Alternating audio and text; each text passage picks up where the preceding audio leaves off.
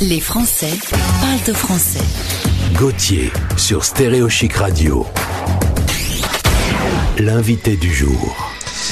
Alors l'autre invité du jour va nous parler d'Australie. C'est une zone dans le monde qu'elle connaît bien puisqu'il y a vécu trois ans. Bonjour Milo. Bonjour.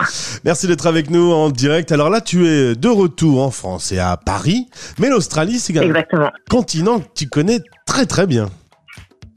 Ouais, effectivement, j'ai vécu, euh, j'ai vécu en tant qu'étudiante pendant deux ans, puis en tant que PVTiste, et là, j'ai suis retournée récemment en tant que touriste. C'est un vrai coup de cœur pour moi l'Australie, et, euh, et donc effectivement aujourd'hui, c'est mon job de parler de l'Australie. Alors sur la radio des Français dans le monde, on utilise le mot PV PVTiste comme si c'était un terme usuel. Le PVT est un moyen pour pouvoir euh, voyager de façon relativement simple. Tu peux nous en dire un mot juste pour rappeler ce que c'est que le PVT Oui, alors rapidement, le PVT, c'est un visa qui permet aux jeunes euh, entre 18 et 35 ans, en tout cas pour les Français, euh, de effectivement voyager et travailler de manière illimitée pendant un an, puis renouvelable pour une deuxième année, voire une troisième année sous condition. Et sur ton compte Insta, on peut te contacter pour avoir un petit coup de main, pour avoir des petites infos sur euh, ce fameux PVT. Exactement. Donc le projet s'appelle Milo Evinos. Donc s'il y a des jeunes qui veulent partir en, Australie, ils peuvent venir me contacter. Alors le problème est un peu réglé pour l'instant puisque l'Australie a appliqué la méthode zéro Covid, c'est le sujet, sujet du jour. Les frontières sont pour l'instant fermées. Si euh, là j'ai envie de prendre un billet d'avion pour aller faire un petit tour à Melbourne, ce sera niette. Bah effectivement, c'est compliqué. Depuis euh, le mois de mars euh, dernier, il me semble, euh, ils ont fermé les frontières. Ils les avaient fermées pendant plusieurs mois, puis après ils ont prolongé jusqu'à fin 2020. Euh, et là, ils ont reprolongé l'état d'urgence, qu'ils appellent ça comme ça, jusqu'en mars. Mais on a de très très petites chances euh, qu'ils continuent, enfin qu'ils rouvrent en mars. Donc on pense que ça va être encore euh, l'état d'urgence va être encore étendu et les frontières vont rester fermées encore un bon moment.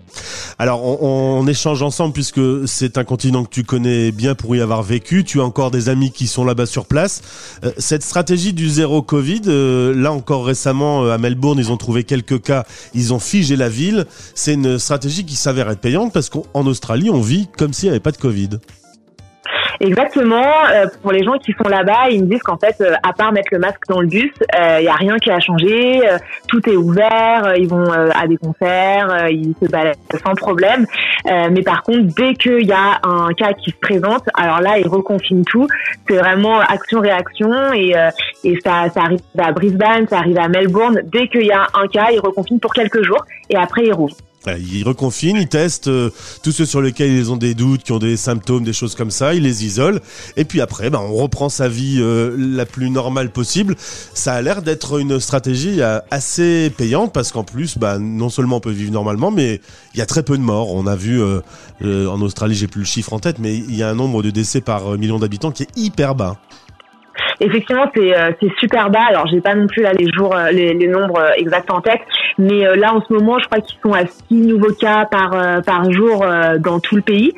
Euh, donc euh, donc ouais, et puis ils sont hyper euh, ouais, ils sont hyper réactifs. Donc en plus des, des confinements, euh, comme l'Australie, c'est un pays qui marche par État. En fait, les les réglementations changent toutes les semaines en fonction du, du nombre de cas dans chaque État. Ils vont fermer les frontières de l'État de, du New South Wales ou ils vont fermer les frontières euh, du Western Australia. Donc, euh, donc ouais, toutes ces petites mesures qui mettent en place très rapidement euh, bah, fonctionnent bien aujourd'hui. C'est clair. 6 cas euh, en Australie, euh, un peu plus de 25 000 hier, rien qu'en France. Donc c'est pour voir un peu la, la différence. Tu étais ça. où, Milo, en Australie?